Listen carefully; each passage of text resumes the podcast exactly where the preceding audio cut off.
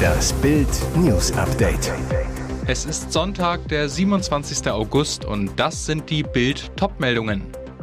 Aiwanger Bruder schrieb Antisemitismus-Flugblatt. SPD will Mietenstopp in ganz Deutschland. Kane verrät im Bild-Interview alles. Ich bin der Verfasser, Aiwanger Bruder schrieb Antisemitismus-Flugblatt. Bayerns Vizeministerpräsident Hubert Aiwanger weist Antisemitismusvorwürfe vehement zurück. Dafür rückt jetzt sein älterer Bruder Helmut in den Fokus.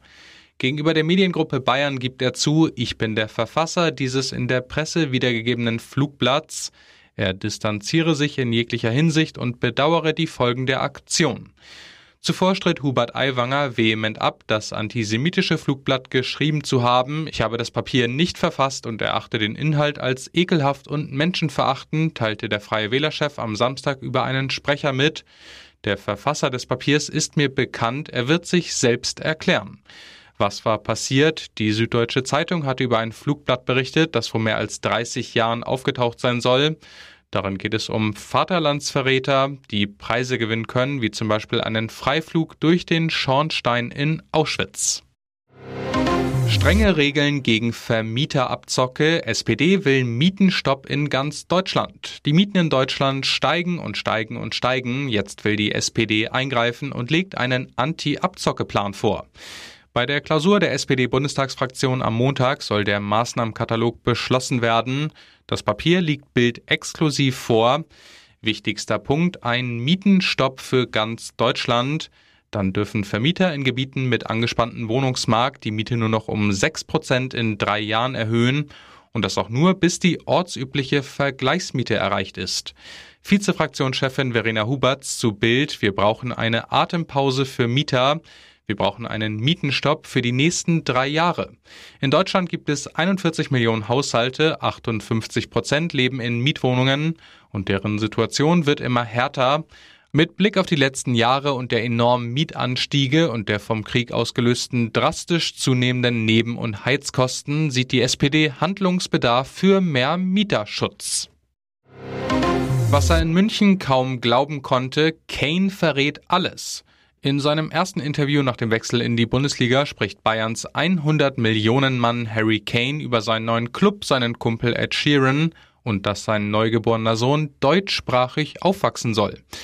Bild am Sonntag. Mr. Kane, Sie gaben in der vergangenen Woche gegen Bremen Ihre Bundesliga-Premiere. Was ist der größte Unterschied zwischen der Premier League und der Bundesliga? Harry Kane. Die Stimmung in Bremen war unglaublich, ganz anders als in England und in der Premier League. Es war ein Ligaspiel, aber es hat sich angefühlt wie eine europäische Nacht, wie ein Champions League Spiel. Das Match war ein Hochgeschwindigkeitsspiel. Sie kommen als Kapitän der englischen Nationalmannschaft nach Deutschland. Normalerweise gehen die besten Spieler den umgekehrten Weg aus Deutschland in die Premier League. Ich habe gespürt, dass es für mich an der Zeit war, den nächsten Schritt in meiner Karriere zu machen. Ich wollte diese Erfahrung, um Titel zu kämpfen, um die Champions League. Haben Sie eigentlich die Diskussionen in den englischen Medien verfolgt, in denen es darum ging, ob Ihr viertes Kind Henry in England oder Deutschland geboren wird und für welches Nationalteam der jüngste Kane wohl später stürmen könnte? Das habe ich mitbekommen. Wir haben uns entschieden, dass die Geburt im gewohnten Umfeld in London stattfinden soll, aber Henry kommt bald mit seiner Mama und den drei Geschwistern und wird mit der deutschen Sprache aufwachsen. Sein Deutsch wird einmal besser sein als meines. Schwimmerin fand ihre Leiche am Ufer, Schwiegertochter von Filmlegende Atze Brauner tot. Umgeben von Wiesen und Wald ist der Wössner See im Chiemgau ein kleines Idyll, vor allem seine Herzform und das besonders klare Wasser lockt Badende an. Hier wollte am Freitagvormittag auch eine Frau die letzten Sonnenstunden des Sommers genießen und schwimmen gehen. Doch ihr Ausflug endete in einem Drama. Im Schilfgürtel am nördlichen Seeufer entdeckte die Schwimmerin eine Frauenleiche. Die Polizei veröffentlichte daraufhin eine Pressemitteilung und bat um Hinweise zur Identität der Toten. Parallel machte sich Unternehmer Sammy Brauner, der Sohn des großen Filmproduzenten und Oscarpreisträger Arthur Atze Brauner, am Freitagmittag Sorgen um seine Ehefrau Manuela Tischler. Wie Bild aus dem engen Familienumfeld erfuhr, war sie am Donnerstagabend aus dem gemeinsamen Haus aufgebrochen, um im nahegelegenen Wössner See schwimmen zu gehen. Doch als Brauner am Freitagmittag aus Berlin in Bayern ankam, war sie nicht dort. Anfangs dachte er noch, sie sei erneut zum See gegangen, da sie auch Stunden später nicht zurückgekehrt sei, habe er schließlich die Polizei angerufen und über das Verschwinden seiner Ehefrau informiert. Die Beamten hätten nach dem Aussehen von Manuela Tischler gefragt und Brauner gebeten, vorbeizukommen. Sammy Brauner soll dann die Leiche seiner Frau identifiziert haben.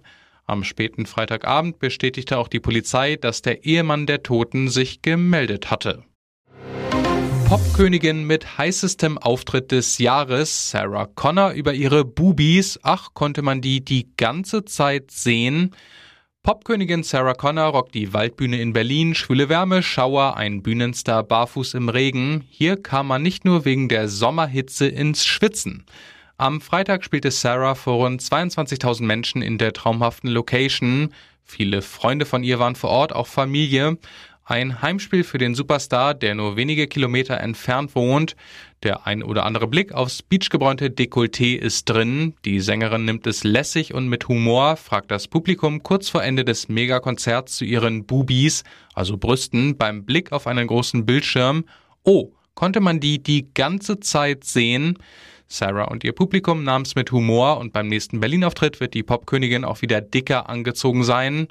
Nach den Freiluftkonzerten ihrer Herzkraft-Werke-Tour ist sie bereits am 3. Dezember für ihre Not So Silent Night Weihnachtstour zurück in der Hauptstadt. Und jetzt weitere wichtige Meldungen des Tages vom Bild Newsdesk. Gericht zeigt Gnade. Milde Strafe für Vierfachmama.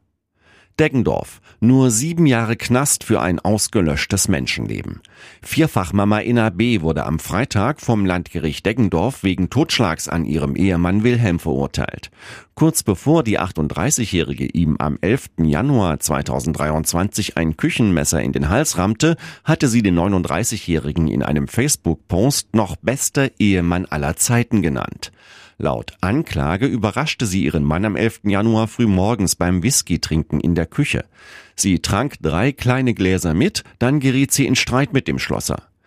Er beleidigte mich und schlug mich mit der Faust ins Gesicht, sagte sie. Aus Wut darüber griff sie zum 17 Zentimeter langen Küchenmesser, stach zu und traf seine Lunge. Trotz des Blutbades sagte sie im Prozess, ich wollte nicht, dass er stirbt. Ich habe bis zuletzt gedacht, dass es ihm gut geht. Tatsächlich verblutete der Mann nach einem Stich durch die Schlagader innerhalb von Minuten. In der Partnerschaft der beiden war es immer wieder zu Alkohol- und Drogenexzessen gekommen. Daher ordnete das Gericht am Freitag auch eine Unterbringung von NAB in einer Entziehungsanstalt an. Ankläger und Verteidiger nahmen die Verurteilung wegen eines minderschweren Falls des Totschlags sofort an, womit das Urteil bereits rechtskräftig ist. Pflegerin vor Disco-Besuch getötet. Mutmaßlicher Killer von Kiki gefasst. Der grausame Mord an Pflegeschülerin Kiki. Jetzt haben sie ihren mutmaßlichen Killer. Nach nur 48 Stunden. Der 39-Jährige kam am Samstag vor den Haftrichter U-Haft. Das teilten Staatsanwaltschaft und Polizei am Samstag mit.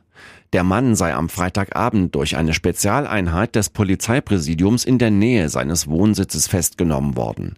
Das 32 Jahre alte Opfer und der deutsch-polnische Staatsbürger kannten sich laut Polizei. Offenbar hatten das Opfer und der Tatverdächtige eine Vorbeziehung, hieß es von den Ermittlern. Weitere Einzelheiten zum Verdächtigen und zu einem möglichen Motiv wurden nicht mitgeteilt. Ein Nachbar hatte Kiki drei Tage lang nicht gesehen, machte sich Sorgen. Als er am Mittwoch von der Berufsschule nach Hause kam, stank es auf dem gesamten Stockwerk in dem Hochhaus an der Stuttgarter Türlenstraße. Er sah viele Fliegen an Kikis Tür und wählte den Notruf. Die Polizei fand Kiki dann am Mittwochabend tot in ihrer Wohnung im Schwesternwohnheim. Eskalation im Treppenhaus. Mieter von Nachbarn mit Machete aufgeschlitzt. Hamburg. Um 23 Uhr eskaliert in einem Mehrfamilienhaus im Hamburger Stadtteil Dulsberg eine Auseinandersetzung zwischen einem Mieter und seinem Nachbarn. Die beiden Männer gehen aufeinander los, offenbar mit Messer und Machete. Geschockte Bewohner rufen 110, es geht um Leben und Tod. Als die Beamten eintreffen, bietet sich ihnen im Treppenhaus ein Bild des Schreckens. Der Mieter, noch nicht eindeutig identifiziert, schwebt in Lebensgefahr durch eine riesige Schnittwunde im Bauch sind seine inneren Organe zu sehen. Der 52-jährige Nachbar hat nur leichte Blessuren. Während der Schwerstverletzte in die Klinik gebracht wird, muss sein Kontrahent mit auf die Wache. Wegen der Schwere der Verletzungen des Opfers wird die Mordkommission eingeschaltet. Die Kripo-Ermittler müssen jetzt die Hintergründe des Streites klären. Sie sind noch völlig unklar.